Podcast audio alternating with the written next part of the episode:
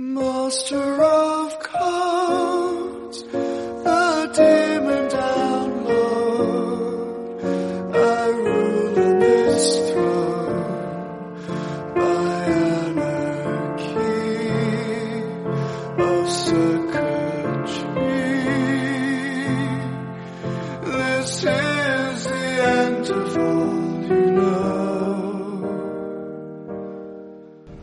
大家好，欢迎大家收听五十一号仓库，我是宅男。我是海怪，啊、今天我们俩又给大家，呃，奉献一档新的节目吧。这个，呃，对，但是在节目开始之前呢，呃，要向大家先公布一个不幸的消息。啊，呃，就是大头已经离我们远去啊，啊，当然他是因为工作问题，对。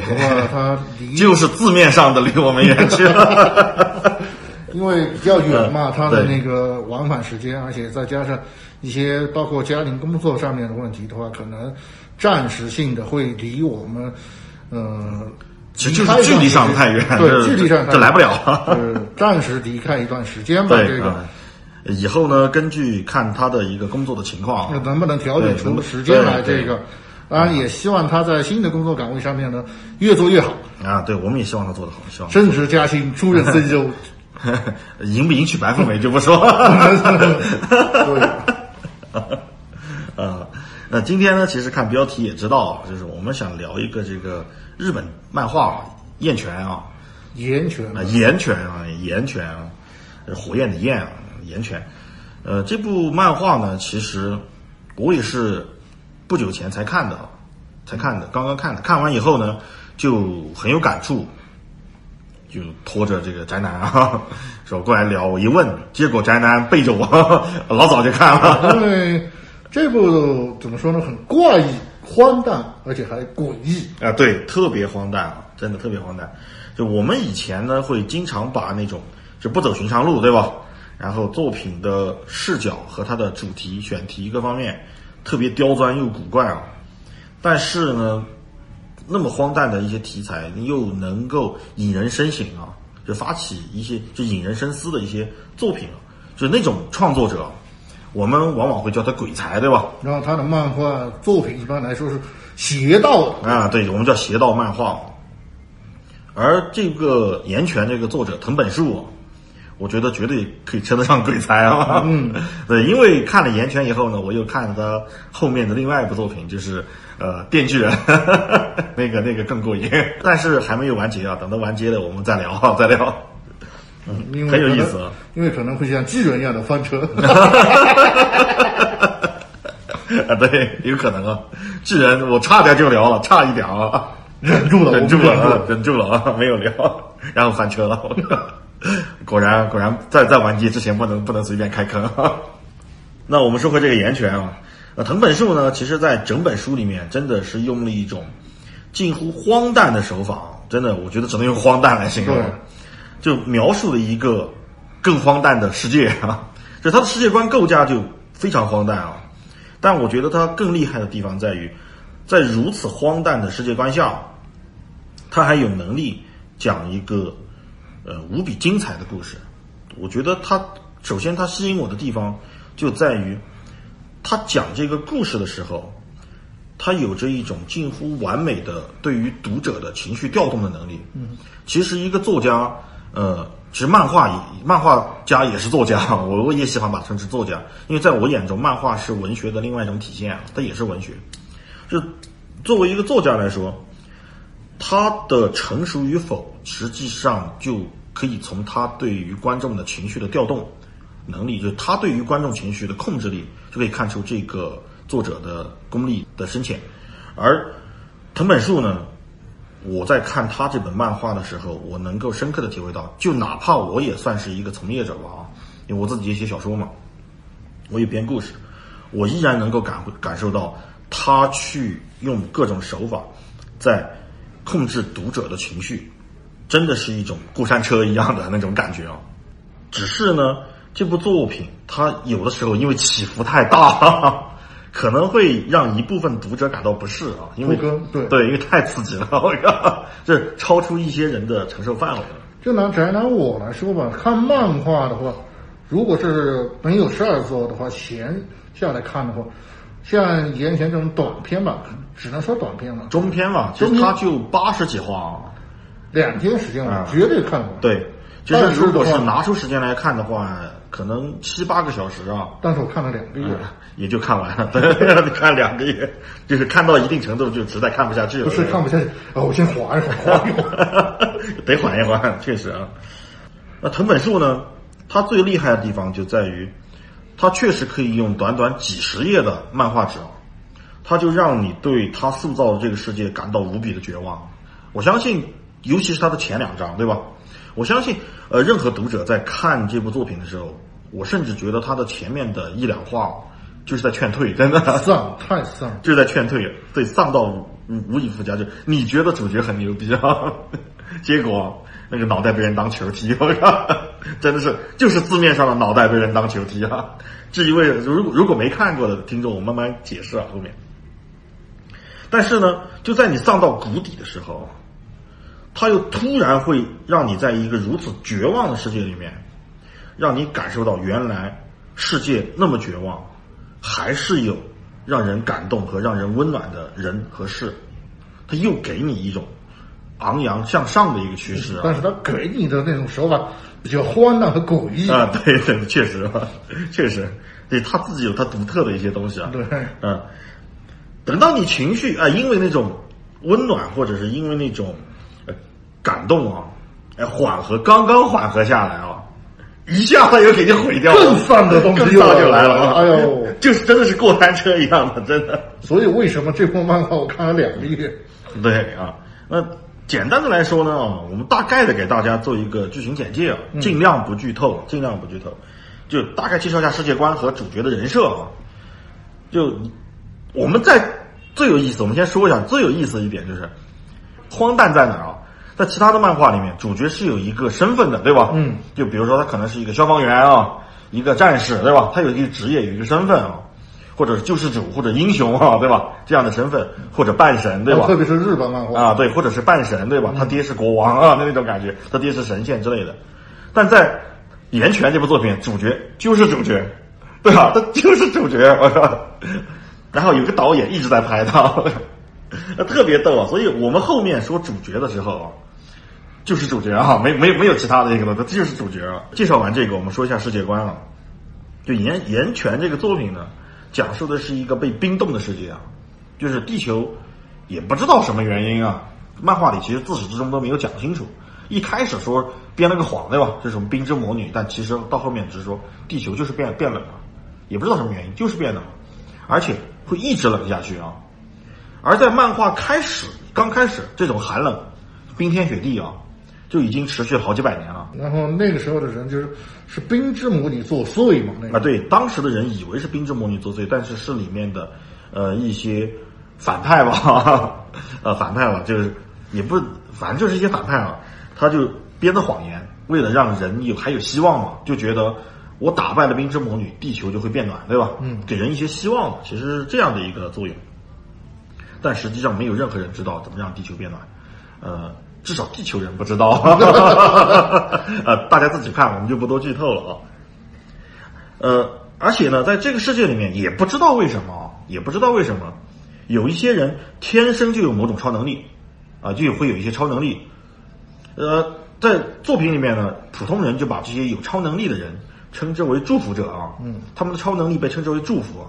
而且你去看那个翻译版，我觉得反正我看的那个汉化啊，特别逗，就是它就是汉语的祝福，它不是日语，因为我看那个版本呢，呃，译者就把祝福译成了汉语拼音，就是念祝福啊这两个字。我看的那个版本，它是直接是那个中文的拼写。啊，对，就是汉语拼音嘛啊，呃，不是，它是中文的那个写法，而且还是那个加的汉语汉语拼音在后面，呃加的拼音在后面。没加，它是那个简体字的两个祝福字啊，对，大的那种，对对对，就是它这日文写法的祝福，对，它就是标注出来那两个字，就在那个世界里面，其实人们说话的方式、词汇，因为文化丢失嘛，语言丢失，可能造成一些不同地方的人混居在一起以后，作者刻意加了一些很多词，其实都是有的是日文，有的是中文，嗯啊，他刻意加进去的。那么主角呢，其实就是呃一个拥有再生祝福的人啊，就是像金刚狼啊，简单的解释就是金刚狼啊，超级金刚啊，狼，超级金刚狼。呃，他的名字呢叫阿格尼啊，但是不重要，反正我们知道他是主角就完了啊，他就是主角啊。呃，他呢还有一个同样有再生祝福能力的妹妹啊，叫露娜啊。啊，有意思的是呢，这藤本树这个人，我觉得首先他不正常的地方，他真的不正常。他不正常的地方就在于他对于超能力的理解，我觉得简直就不是正常人能够想出来的那种理解方式。他阿方卡姆风，精神疗养院有他的床位。从我看漫画开始，我就一直认为有。对，阿卡姆一定有他一个床位空着。啊，在这个冰天雪地的这个世界里啊，就他的解释是这样的：实际上有再生祝福的能力的人啊，是最强悍的一群人，这或者说是适应性最好的一群人啊。嗯，因为什么？因为因为他再生能力强，对吧？他不会生病。不会生病，不怕寒冷，就是他还是会感觉到冷，但是他冻不死他，对，细胞它细胞活性强嘛，这 冻死了再长，长出来就完了嘛，它长出来就完了，冻不死的啊。而且呢，因为有再生能力，不用吃东西啊，也饿不死。这为什么那么强？他也没说啊。就日本人和美国人不一样，就美国的漫画或者美国的那些作品啊，你看他都无论如何他都要编一个理由，给你一个解释，对吧？日漫经常就不给解释，反正就这样，你管他怎么来的啊，不重要。不重要。啊，这就是这个能力啊，背后的逻辑不重要。就美漫，你看他拍一个，他拍一个怪物猎人，他都要讲一下，对吧？怪物是哪来的？那 什么人工生物什么这些东西乱七八糟的都要讲一下。日本人从来不解释这些啊，美国人是尊重能量守恒的。日本人从来不尊重，从来不管这些。但是呢，无论如何，就是就这群人，虽然他对于这种末世的一个适应性特别强，但是他还是会有痛苦。也就是说，他们是在用肉体上的痛苦去换来了一些生存上的优势，可以这么来理解。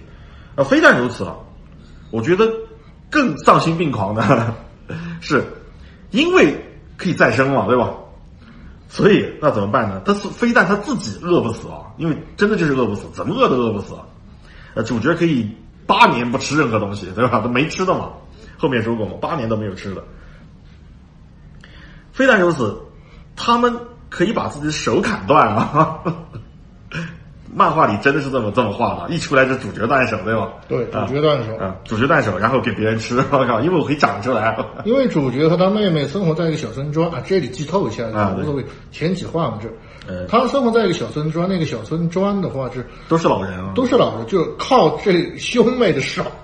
啊，对，就吃他们俩的手，其实不是他们俩，因为主角爱护妹妹嘛，啊，男的爱护妹妹嘛，就说砍我的啊，因为而且是主角的这个再生能力很强，这砍完以后瞬间就可以长出来啊，就是天天吃主角的右贵妃，然后的话就撑了那么多年吧。啊，对，撑了那么多年啊，对，就可以一直吃。就再生能力的人，他不但自己不会死啊，他还是一个宝藏。对，因为天寒地冻，其实在那种情况下，最稀缺的不是热量，不是不是说我会冻死啊，在那个世界观里面，就是旧旧世界已经科技很发达了，嗯，他们也有很多先进的科技啊，对，后面会说。后面会说啊，甚至人造人造骨骼都有嘛，漫画里都有，人造骨骼那么高科技东西都有。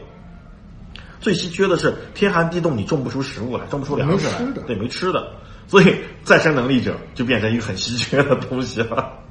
就大家，而且主角一开始，主角兄妹是被一群像强盗一样的，因为他们还是小孩子的时候，就把他们父母给杀掉，然后那群强盗就靠吃他们兄妹俩的时候，就过了很久。后面兄妹俩想办法就逃脱了嘛，逃脱就来到那个有老人的那个小村庄了。呃，你表面上看，对吧？确实是一个微型的生态循环啊，因为有主角这个 bug 一样的存在啊，这可以循环起来，大家也可以过日子，照样日子还可以照过，至少有手吃嘛。虽然这个话我觉得讲的那么别扭，但是可以过啊，可以过这个日子。但是呢，哎，问题来了，就在第一话，就第一话啊，对就第一话啊，有一天啊，来了一批军人啊，当兵的，呃，他们呢是来自一个叫做贝西姆德鲁克的一个国家啊。这群当兵的呢，呃，领头的一个军官叫德玛，这个人大家可以记住他的名字，很重要。对，很重要。他就本来是过来征兵的，就是他他们说啊，我们啊贝西姆德鲁克啊要去打败冰之魔女，对吧？是他们是神圣的国家啊神圣的国家啊，打败冰之魔女，拯救全世界啊！过来征兵啊，一看哇，都是老弱病残，哈哈，啊，征不了。然后呢，再一看再一看，这帮老弱病残居然还吃人哦！而且还吃吃人家肉桂粉，不是，我感觉你在开车。嗯，那怎么办呢？德玛就说了一句话啊，就非常冷淡的说了一句话：吃过人肉以后，就不再是人了。那那个时候呢，其实主角兄妹已经回来了，德玛就啊，刚刚回来，德玛就说：“诶，小伙子不错啊，呃，要不要来贝西姆德鲁克？我给你一个公民公民身份啊，对吧？你可以过来。”我们大概再说一下，就在那个世界呢，其实人是被分成两部分的，有一部分叫人，有一部分呢叫星柴啊，就翻译成星柴啊，就特别惨。这个我们后面再慢慢讲，我先把这段给讲完啊。那德玛呢，就冷淡的说了一句，就是吃过人以后就不配成为人对，就不配成为人了，就不再是人了。说完这句话以后呢，他就带着军人就走了。表面上看好像哎危机过去了啊，没事儿没事儿。结果德玛在走的时候就放了一把火，A O E，呃 A O E 啊，这德玛他也是个祝福者，他的祝福就是他可以放出一种不灭的火焰啊。这个火焰沾上以后，一定要烧毁那个东西。没有烧毁那个东西的情况下，它就一直在燃烧。对，一直燃烧，直到把一个东西烧成灰烬，才会熄灭。就如果一个东西，比如说一个木柴沾上了啊，你把它哪怕把它浸到水里，它依然在。它依然在燃烧，直到把那个木柴烧成焦炭，烧成烧成焦灰啊，就灰，化成灰以后，就能烧的东西全部烧完，烧成无机物，说白了就是，啊，这个又违背了物理学。啊，就哪怕甚至于钢铁被沾上里面，对吧？一些刀具啊，一些东西被沾上也会燃烧，直到烧成灰才会熄灭啊，才会这个火才会熄灭。只不过可能钢铁的易燃性太差，会烧得久一点，仅此而已啊。但一定一定是烧完为止，就那么强横，这个火就就那么横啊。那所有人都被烧死了，啊，有趣的来了，这个就是我一直为什么我说藤本树他对于这个超能力的解释就那么奇葩啊，特别有意思。主角因为有再生能力，烧不死，我操！就他的再生能力太强。这里的话，给大家解释一下，就为什么我看这部漫画要看两个月，因为前面这几话的话，我真的是看了差不多一个星期。因为的话，在这里的时候就表现出主角那种求求死的那种心情。对对，因为那个大家可以想象一下，你我们平常被烫的水泡都疼的那个嗷嗷叫，你只可以想象一下，一把火烧在你身上，而且是七八百度的火焰啊。永远一直在燃烧的那个情况下，你人是会疯掉的。对，因为主角他的再生能力太强，就等同于，呃，火焰侵蚀他身体的速度，就是烧毁他身体的速度和他的再生速度达成了一种均衡。而且当时他就一直在抗衡啊然后当时他那个是啊，我累了，我要不就这样认输下对，因为，太痛苦，都不是累，是太痛苦太痛苦了。太痛苦了。是他妹妹给他的那句话：活下去活。下去，对，就是因为他妹妹的再生能力没有他强，但是也比其他人强太多了，呃多多烧了一段时间对，就多烧了一会儿，多烧了，但是那段时间很痛苦，他妹妹还是笑着对他说：“啊，活下去。活下去，对，就主角已经想死了，那个时候呢，因为他发现，因为在这之前他发现，只要他一心想死，他没有求生欲望的时候，他的再生能力是会变弱的，就他可以控制那个能力，他可以通过他的主观意识来控制。就在他想要去减弱这种再生能力，已经差不多成骷髅的骷那种髅的时候，对他妹妹跟他说了一句“活下去啊”，然后问题就严重了，更严重啊！对，你作为一个超级恋妹狂啊，那个主角就是个恋妹狂，人设就那么样的，而且他们骨科了。啊啊，对 对，嗯，那他妹妹跟他说啊，你得活下去，对吧？当哥哥的啊，要满足妹妹的临终遗愿啊。但是呢，光是这样呢还不够，不足以支撑他活下去啊。因为他没有精神动力。对，也没有动机嘛，没有动力，没有活下去的理由。那为了给自己找一个理由呢，他就说自己骗自己。主角确实承认了，就是骗自己啊，就说我要发誓啊，报仇，要复仇，要向德玛这个人复仇啊，对吧？要向贝西姆德鲁克这个国家复仇啊，还要想拉这个将这个世界拉入冰天雪地的冰之魔女复仇。复仇，对，要复仇啊。嗯，对，然后呢，他就一个人不断忍受着这种火焰灼烧的痛苦，在这个冰天雪地里面，真的是雪地，因为那地方什么都没有，除了雪地什么都没有。就在里面打滚儿啊，疼的打疼的打滚儿，打了八年的滚儿啊，就一直这样忍受着，因为他饿不死，甚至于更夸张的是，在描述那段剧情上，他说过他憋都憋不死，因为他憋气憋了八年，你想想看，我靠，啊，憋了三年啊，憋了三年，没法呼吸。对，因为有火焰，不是没法呼吸，他是他不敢呼吸，因为如果他没有把把那个火吸进去，那么他的肺就不会被灼伤嘛，所以他体内还是好的，那这种痛苦呢就可以减轻一点，就可以减轻一些。如果是他把火吸进去的话，那就从里到外一直在烧，那就他就更痛苦嘛，所以他不敢呼吸。你想想看，一个人要有多强大的那种意志力，忍受多强的痛苦，在雪地里面像这样整整三年，到了三年以后，他可以更好的控制他的再生能力了，就是把火焰身上的火焰控制在一部分，就一部分，就是脸上还露出这一点来，呃，至少把鼻孔露出来了嘛，他才可以喘气儿，才可以呼吸。然后呢，这个人就变成了一个浑身燃烧着火焰，只有左半边脸，呃，还有一小块露出来了。这大概就是从鼻子到耳朵，还有一个脸的一个部分，那么一小块部分，一只眼睛加上一只眼睛。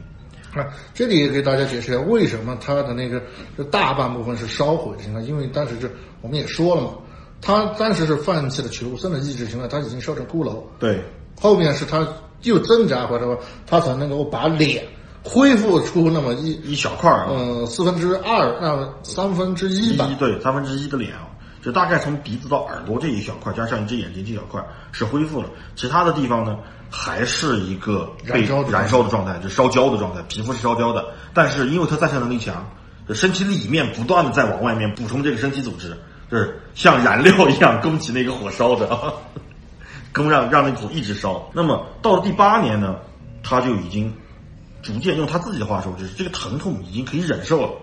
习惯了，呃，还是疼，但是他已经忍受了，他就一路向贝西姆德鲁克开始杀过去啊，他要毁掉那个国家啊。嗯，中间呢也经历了很多，大家自己去看，我们就不剧透了。呃，想说的是什么呢？就是这漫画，我觉得它特别精彩的地方在于，这个主角后来逐渐逐渐就弄明白了，尤其是里面那个导演啊，嗯，导演反正大家自己看那个导演特别逗的一个人啊，啊，也很牛逼，啊也很牛逼啊，真的是战斗力天花板，那个导演才是战斗力天花板。呃，人类，呃，人类对人类的战斗力天花板。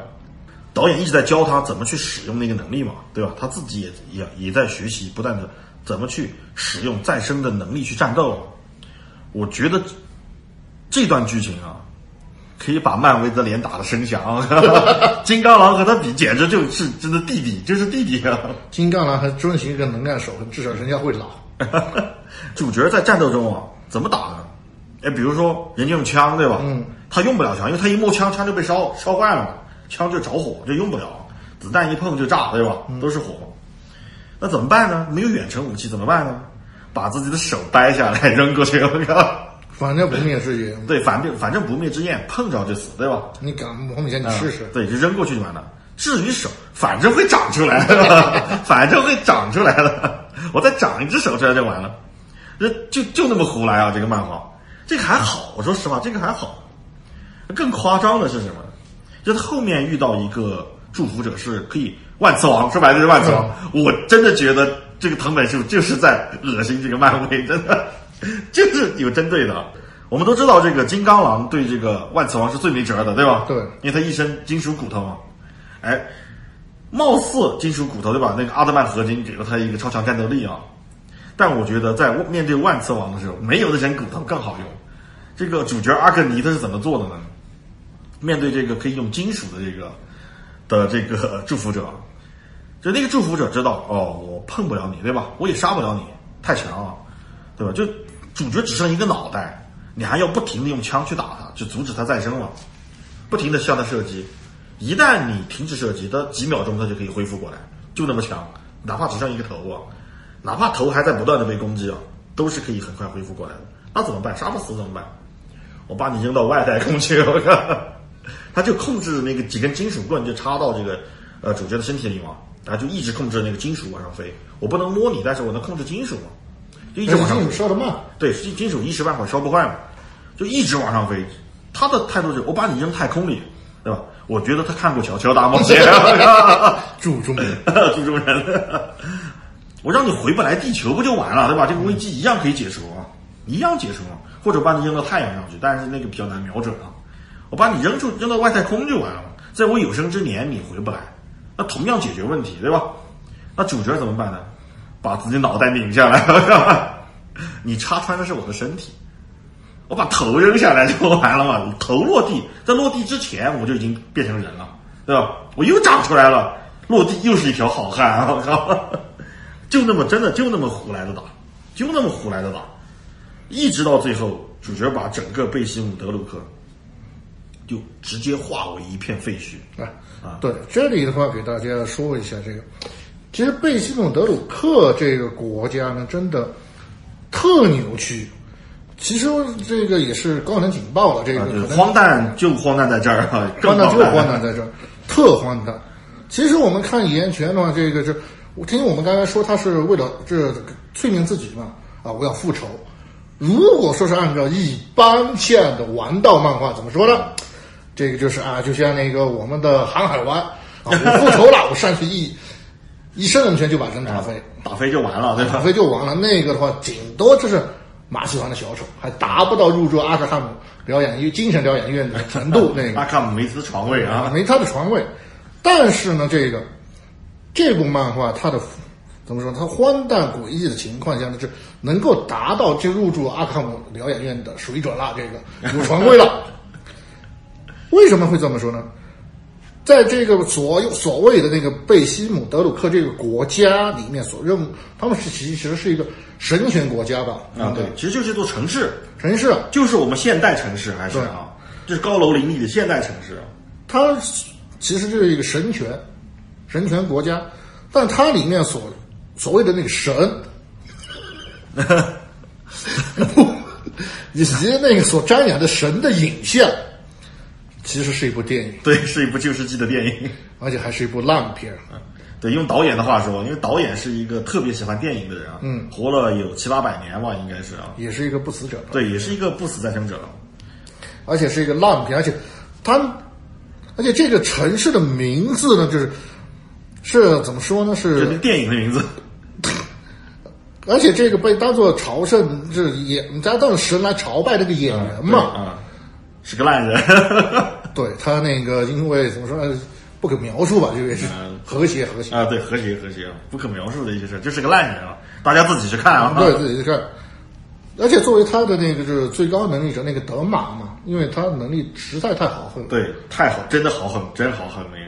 这家伙吧，那个如果他是有强大的自我意识的情况下，他完全可以在这座城市建立起新的规则，然后怎么说呢？让不说是争霸天下，至少能够庇护一方嘛。吧对对，但是他没有自没有所谓的真正的自我，他只是把自己呢，就是崇拜于所谓的神迹，他天天观摩那个烂片儿，对，就是盲目崇拜了。盲目崇拜，而且他特别软弱的情况下，是在一个末世，其实被一个末世前的烂片所洗脑，然后呢，自荐成为那个所谓那神的一个仆人，仆人啊，对，而且特别虔诚。特别虔诚，他就所谓用神的名义，可以说是净化了不知无无数的人。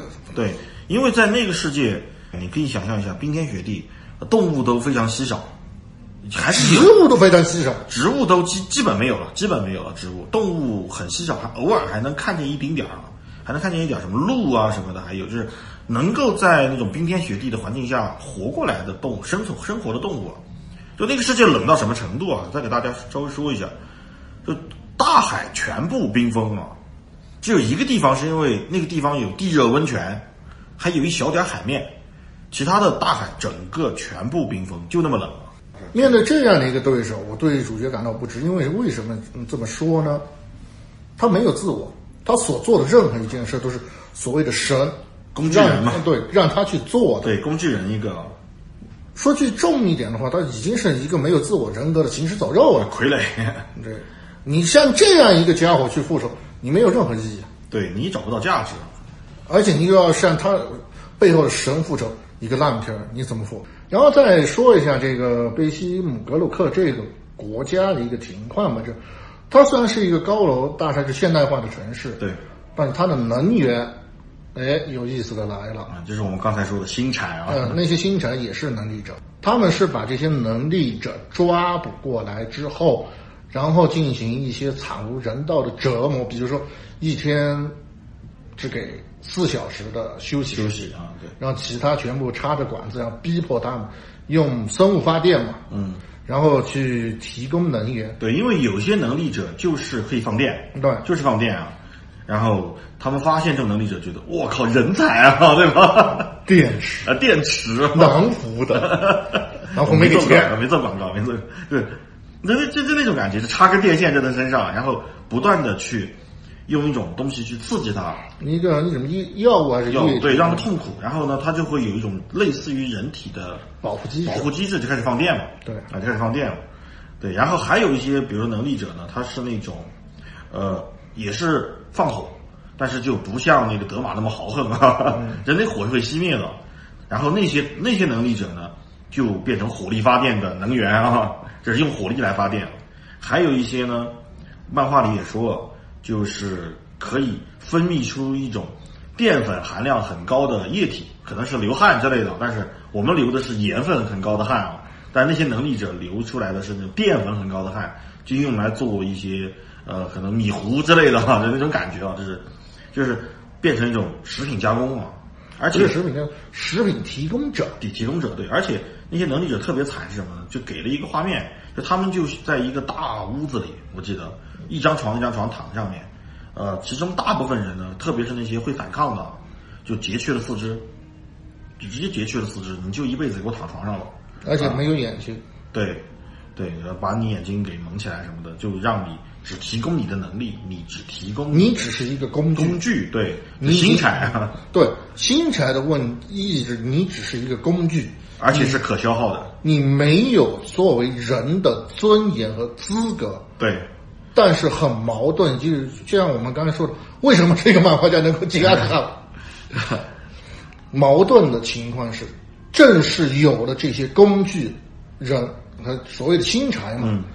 贝西姆德鲁克才能够如此的繁华华，在末日这条件下才能够如此的繁华。对，就是他也是说白了就是人吃人的社会，只是他们换了一种高雅的方式，呃，或者说是更直接、更残酷的方式啊。不是更直接。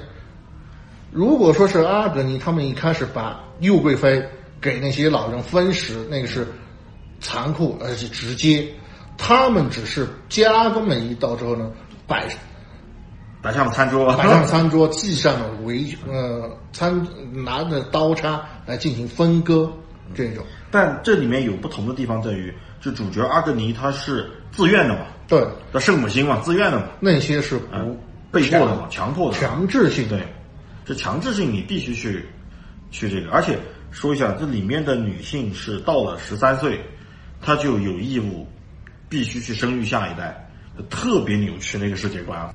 对这种人吃人的所谓的 人吃人的社会嘛，这他个他是用一种呃更直接啊、更残暴的方式给你看啊。我对靠，其实的话，这个，这个我了看这到这儿的时候呢，我感触有点深。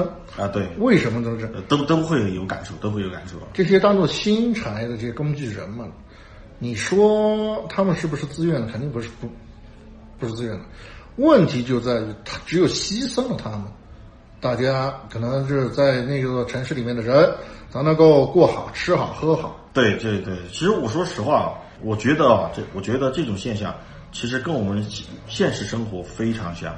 肯定嘛对，为什么我说它是用一种荒诞的的一个手法去讲述了一个无比真实的故事啊？哎，就像那个所谓的为了资本家的利益嘛，对，我们我们九九六也不是自愿的，对吧们？点燃了自己啊，我们就是工具人啊。对啊，我们九九六，我们零零七也不是自愿的，对我吧？二十，比如说我二十一岁入职，天天九九六，嗯，然后十年后你有二十年的工龄是吧？二十年之后，好，我四十多了，上面，你因为你的各种能力的问题开始调岗，怎么办？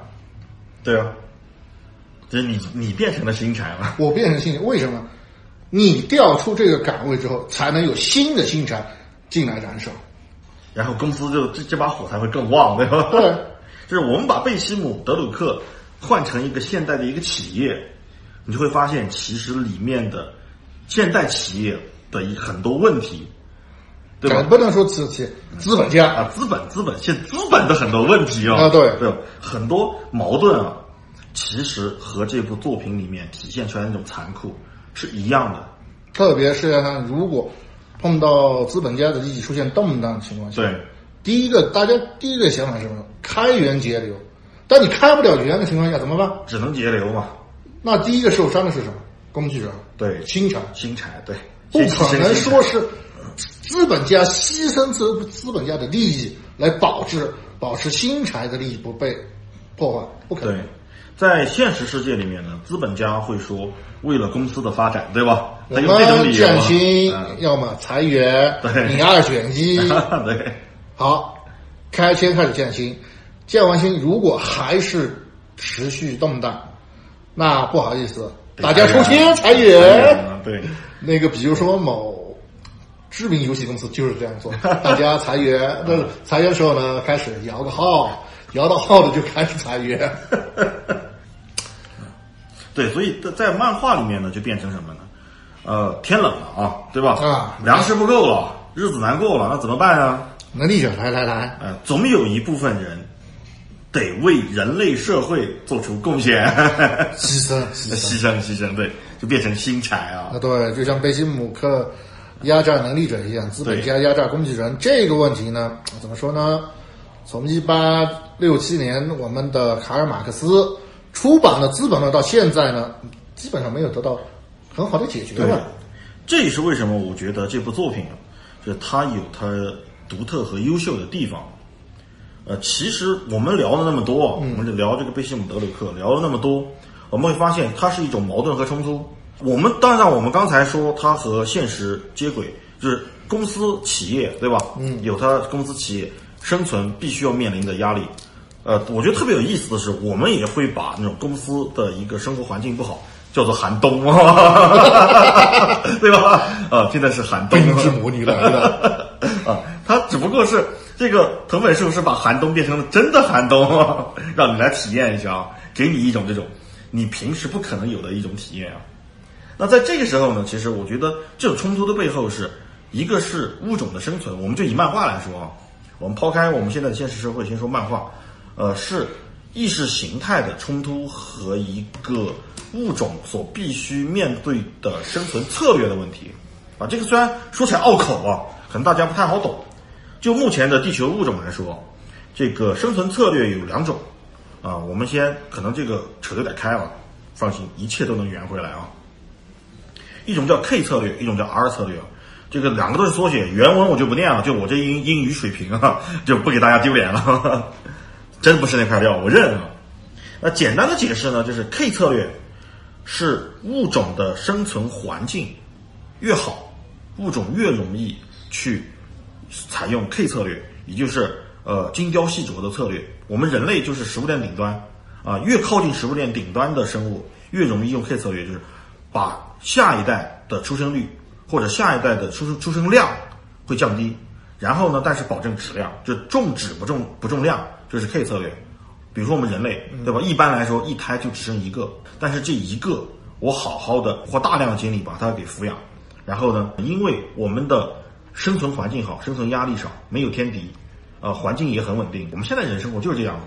那么人类就是典型的 K 策略，而且是 K 策略走到了极端啊，K 策略走到了极端的。反之呢，就是 R 策略。R 策略是什么呢？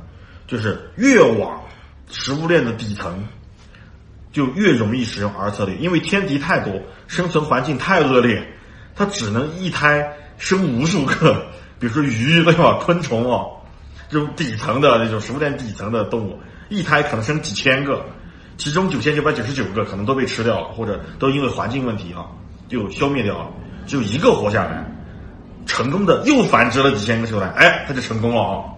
我们现在人类呢，其实是因为长时间采取了 K 策略，导致了我们的意识形态、我们的文化、以及社会结构，社会结构都是围绕 K 策略来完成的。一旦环境发生了巨变，我们的优势不存在的时候，那 K 策略明显是无法适应新的环境的以及新的生活方式的。就像岩泉一样，对，就像岩泉一样，就是整个环境发生巨变，逼迫着你必须从 K 策略改成 R 策略。但是人不可能一夜之间就一胎生一百个，对吧？不可能，这个事儿也不可，而且意识形态是最难改变对，变。意难意识形态更难改变，比这个物种还难改变意识形态，就导致什么？就导致我们看到《岩泉》这部作品里面，人类面临的一个最大的问题，其实不单单是或者寒冷不是核心问题，寒冷是表面问题，造成的人类社会的内部动荡是由寒冷骤变而产生的，人类因为无法转化成 R 策略而产生的矛盾。就意识形态没有对办法改变。对，意识形态矛盾，这个和什么很像呢？和《三体》特别像，就是看过《三体》就知道，其实人类当有三体世界过来去威胁人类生存的时候，就是说白了，你的掠食者出现了。人类在地球是没有掠食者的，对吧？嗯，没有掠食者，我们就是掠食者，没有掠食，但是掠食者出现，你的生存出现危机的时候，就人类必须面临一个问题，就是我造飞船逃跑，但造飞船逃跑呢，只有一部分人跑，另外一部分人就得放下。但是我们所谓的道德观，对吧？又无法，你怎么决定哪些人走，哪些人留下？没办法决定。对我们传统道德观无法决定这个，所以才导致了《三体》那故事像那样去发展。其实大刘的故事结构和藤本树的故事结构或者矛盾冲突的底层，其实他们用的是一个底层，一个底层就是 K 策略和 R 策略的问题，就是我们的意识形态被 K 策略绑定了，我们不承认 R 策略，不承认我要让整个种族繁衍就必须牺牲一部分人。而贝西姆德鲁克是承认的，所以我们作为一个在 K 策略 K 策略下洗脑的人，就说白了，我们现在也是被 K 策略洗脑啊，我们现在也是一样的。所以我们看到贝西姆德鲁克采用了 R 策略嘛对吧对，采用了 R 新 R 策略之后呢，他们那些新展，我们是表示同情的，对，而且我们不认同他，我们觉得他是邪恶的。但是我们潜意识又认为他们的做法至少能够让一部分人活下去。对，但但但是这个做法确实行之有效，这才是问题，就它是一个有效的方法，但是呢，它又违背了人类几千年，对吧？我们的道德，传承下来的一个道德，也就是意识形态，它违背了意识形态，但它又是有效的。怎么来理解这个东西呢？我记得美国曾经做过一个这个法律界的思想实验啊，和这部漫画特别像，就几个矿工他遭遇了矿难，明确的表示，在矿工饿死之前救不出来。救不出来，肯定救不出来，你不用去找任何借口，就是救不出来嘛。那好，那么这群矿工在这种极端环境下，他们开会决定，我们采取抽签的方式，吃掉其中的一个人，让其他人活下来。好，当他们挨过了这段这个经历以后，他们被救出来了。那么这几个被救出来的矿工，应不应该被判刑？应不应该因为他们杀了人，他们吃了人而判刑？这个这个一个思想实验，当时在美国的法律界，呃，掀起了一一一阵热潮，真的是一阵热潮。很多呃律师，反正总总之就两派嘛，有有罪和无罪嘛。而最后呢，呃，美国的一个大法官给出了一个解释，呃，他说是不需要判刑，理由是什么呢？他的理由就是，因为当时他们已经完全和我们现在这个社会隔绝了。一旦隔绝以后呢，他们就身处一个独立的社会。既然他们是独立的社会，他们就可以根据自己的真实的生存环境来决定他们的法律。在那种极端的环境下，如果一个物种想要延续，必须靠吃掉自己的一部分同类才能延续这个物种，那么它就是合理的。就那个那个法官最后给出了这样的一个答案，是不是很让人震惊，对吧？就按照我们的常识来说是不可理解的，但是作为他来说，他说，既然一个物种要想想要延续，它就是这样的。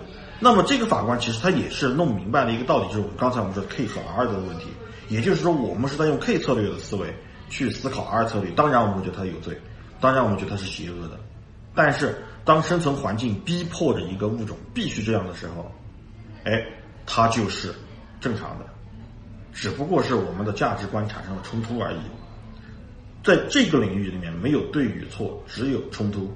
而德玛的问题，德玛这个人的问题，就源自于他觉得他被 R 策略洗脑了以后，他首先认定了吃人是不可原谅的，对吧？他否定了阿尔策略。对他否定了，都不是阿尔策略，就是他站在他的他的这个呃的视角里面，他觉得主角这个村子吃人，只要你吃了人，你就是邪恶的。因为其中有一段剧情我特别喜欢，就是刚才呃宅男提到的那一段，就是主角去见德玛那段剧情，就是他们俩在冰湖上。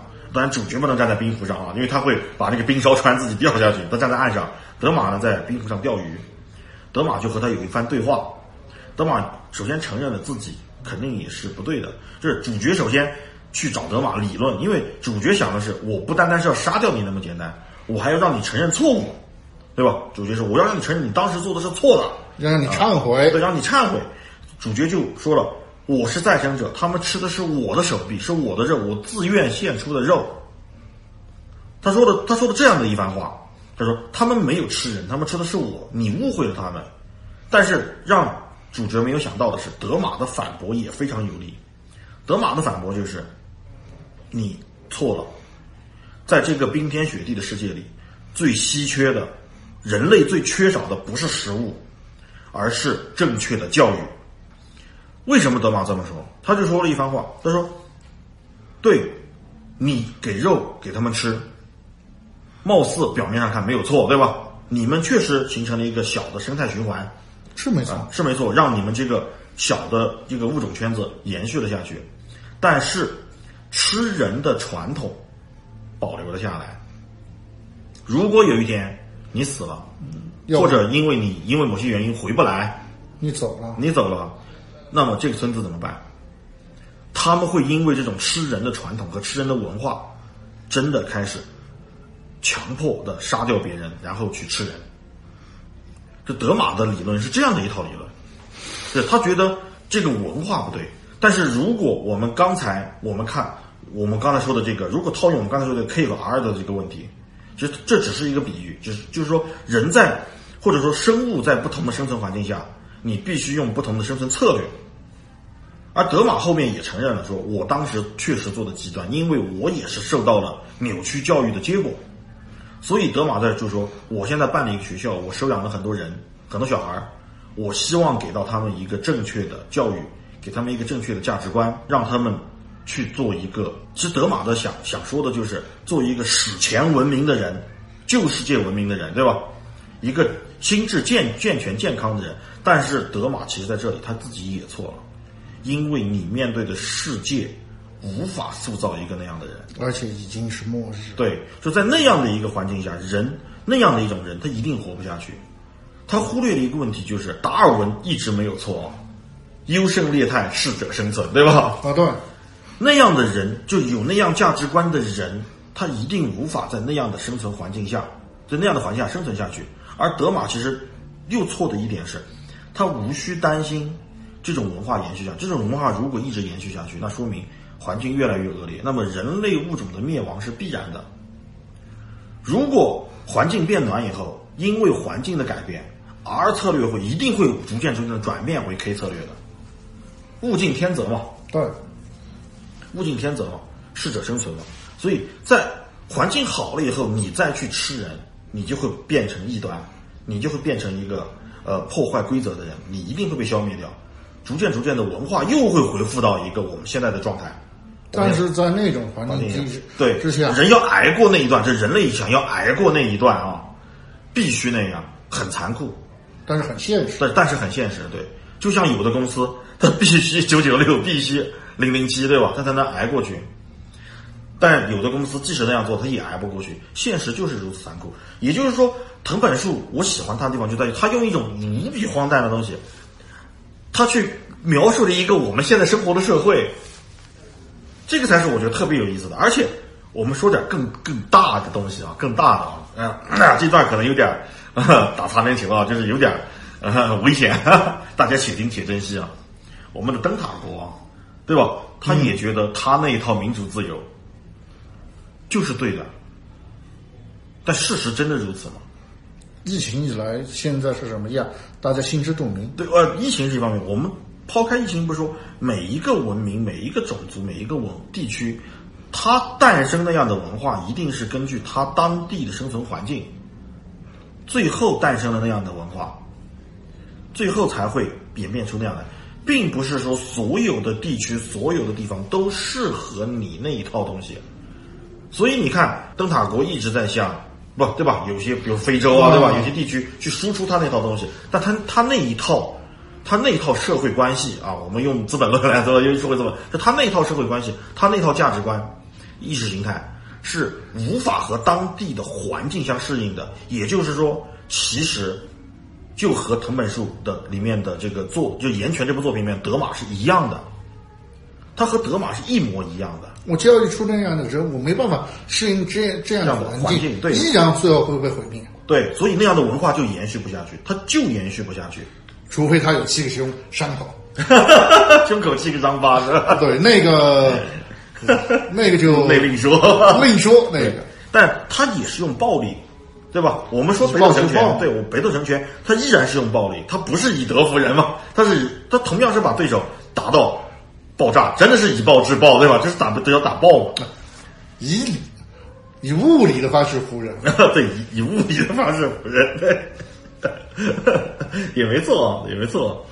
但是呢，我觉得这部漫画最最让我个人从我个人角度上来说，最最让我触动的地方，呃，其实就是主角这个人，除了上面那些啊，除上面那些，嗯，为什么我说他在荒诞当中？我一直反复的说他在荒诞当中的，为什么我一直反复的说他在这种荒诞里面，呃，描述了一个真实的人类社会啊，最集中的体现，或者说最让我觉得，呃，有感触的就是主角。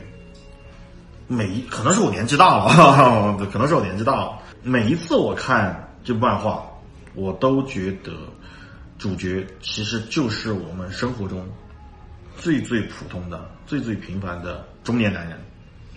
真的，我觉得藤本树在这一点，可能他无意识吧，但是我个人的解读啊，我个人的解读，我我不敢去揣度这个作者的想法。因为他是入歌进和连阿卡姆的精神教练院。呃，他有他的想法，但是我的理解是这样的。呃，在漫画里啊，对吧？首首先啊，主角每时每刻，他都在被火焰灼烧着燃烧着。那种痛苦，对，没没办法想象，对，除非我们自己点一次。呃，那不行，那不行，那是那是危害社公共安全罪啊！呃大家千万不能照做，千万不要尝试都不要尝试，想法都不要有，好好好好的学学罗翔老师的课，想法都不要有。就是主角一直想死，但是在整部整本漫画里面，不断的有人告诉他要活下去，很温馨。对，看着很温馨啊，对吧？就是鼓励他、支持他啊，就鼓励他、支持他啊。坚持下去。对，但是每次我看到这里的时候，我都觉得我看到的是，呃，每一个中年男人的真实的生活写照，无论成功与否。为什么呢？我们好好想一下，人到中年，其实我们俩也到这个年纪了，嗯差不多踏入刚刚踏入这个门槛啊。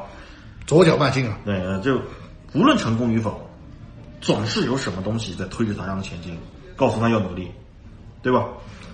可能是家里的柴米油盐，家庭的问题，，对，可能是我们说实在一点的话，就是可能是就是老婆的新衣服和化妆品，或者孩孩孩子上什么学校，对吧？那些期盼的眼神，爸爸，我要吃什么？对，当然这些呢是平凡人啊，可能对于我们现在所说的那些成功人士啊，你企业里那么多口员工，对吧？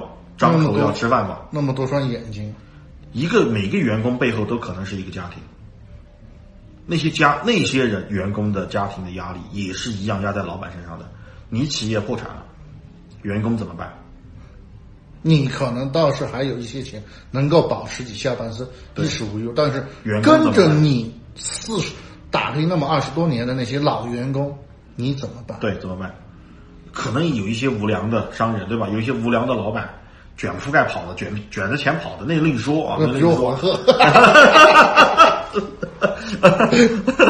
那另说啊，那个另说，但是但凡是有一丁点良知的人，还有一点责任感的人。如果主角没有责任感，他自己放弃就完了，他开始他就可以直接烧了。对，就把自己给烧死就完了。全剧终啊，只有一话，全一话终啊，主角足啊，就这种感觉。但凡是有一点责任感和良知的人，他都会选择坚持下去吧。再苦再难，对，再苦再难再累，甚至我背上恶人的名号，我开除对员员人对开除一部分人，留下另外一部分人，或者降薪，对吧？就像你刚才说的，集体降薪啊，不管不管用什么方法吧。真的，我每次看到这个主角，我都觉得他其实就是中年男人，就你已经不是你了，你已经不是你了，你是别人眼中他希望他你成为的那个人，就他眼中觉得你应该是的那个人，你必须是，你必须是。那漫画里面有一句话被多次提起，就是成为岩泉吧，就成为岩泉吧。每一次我看到那句话的时候，说实话，我心里都会咯噔一下，都会咯噔一下。就总之不舒服，就是我看那句话，我反正我特别有感触。这这句话太扎眼了，真的。这就是我们从小到大，从小到大，我们可以说每一个人都不只是男人啊，就是每一个人从小到大，你听到的每一句鼓励你的话，对吧？口口声声希望你发愤图强，希望你有一个更好的未来，那些人说的那个话，只不过我们小时候听到的是你要好好学习，长大之后才能如何如何如何如何，对吧？长大以后就变成你要好好工作，老了以后才能如何如何如何如何，对吧？要不就是一个排比的。你看看隔壁小明，对啊，你看看，这小的时候啊，隔壁小明怎么怎么样，小明被打死好好多次了。这个，要不等我们工作以后，你你看看你的同事，对你看看你以前的同学，对吧？对，都是你鼓励的话，而且这些话，我觉得最让人痛心的，或者是我觉得最让人五味杂陈的啊，是这些话是由你最亲近的人说出来的。漫画里也是一样，对，导演对主角非常好，他最后希望主角活下去，对吧？主角的妹妹露娜对他非常好，也希望主角活下去。还有一个反派和他妹妹长得一模一样啊，最后爱上了主角，他也跟主角说活下去，对吧？都是一样的，但是活下去的痛苦谁来承受？谁来承担？只能主角自己咬着牙撑下去。对，他们是发自内心的希望主角可以有一个更好的未来，他们是发自内心的希望的。但是，你希望是你单方面的，你觉得对吧？是你单方面的，他本人的意愿呢？谁尊重过？没有人去在乎他本人的意愿，这个才是我觉得这部漫画最残酷的地方。为什么它会让人扎心，让人残酷？会不会会让会会让对吧？宅男你 看了两个月，而我们把它影射到真实世界来说的话，现实是残酷的。现实就是，确实啊，我们承认有一些人天生他就能够忍受残忍受痛苦，他天生就有这个，而且他天生就有远大的理想，甚至他能够能够在痛苦中痛并快乐着。我不排除这种人，有。但对有，但并不是每一个人都是想要去火星的马斯克，对吧？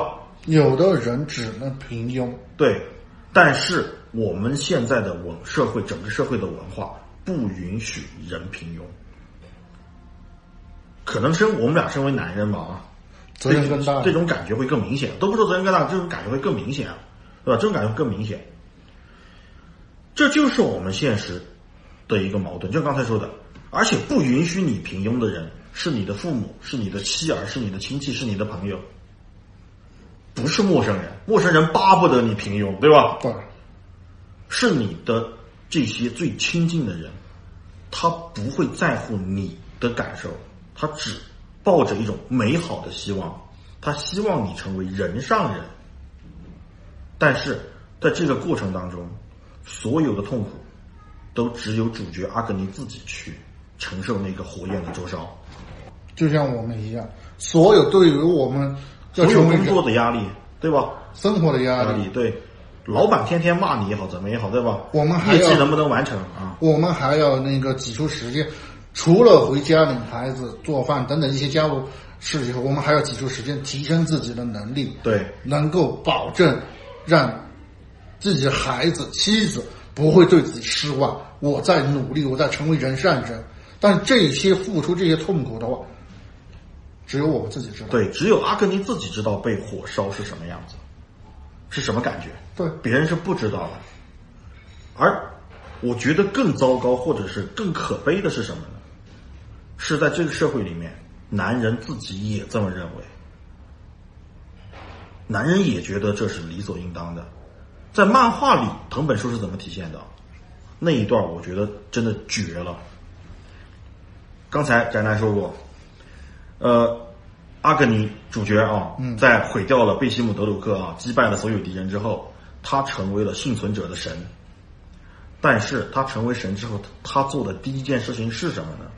是跪下，然后告诉导演，我要养活这些人，我有责任去养活这些人，但是我能养活他们的方法只有一个，就是我的左半边脸还能吃。然后导演就每天的工作就是一遍又一遍的挥动斧头，把主角的左脸砍下来，然后再长出来，再砍再长，主角就用自己的左脸去养活那些他的信徒。这个我觉得才是一个为什么我觉得是影射到了一个男人，一个中年男人的悲哀。就男人自己也觉得他应该这样做。至于你年轻时的理想不重要不。重要。好，现在我们回过头来，我们回过头来说一下，主角年轻时候的理想是什么？当春暖花开，大地回暖，和他的妹妹一起去周游世界。但是不重要，对这些都不重要了。他成为了神，他有责任，对就像我们中年男人一样，我们的中，我们年少轻狂的时候，我要谁没理想，对吧？我要成为航海王的男人，结果呢，对，我成为了村口的托 托尼老师。这就是呃现实现实对，这也是为什么我们会觉得《岩泉》这本漫画值得推荐给大家，以及今天花了那么长时间啊，给和大家分享一下我们看完的一些理解和感受啊。呃，差不多这一期就到这儿吧。感谢大家收听五十小仓库，我是宅男。我是海怪，嗯，我们下期再见。Oh, can we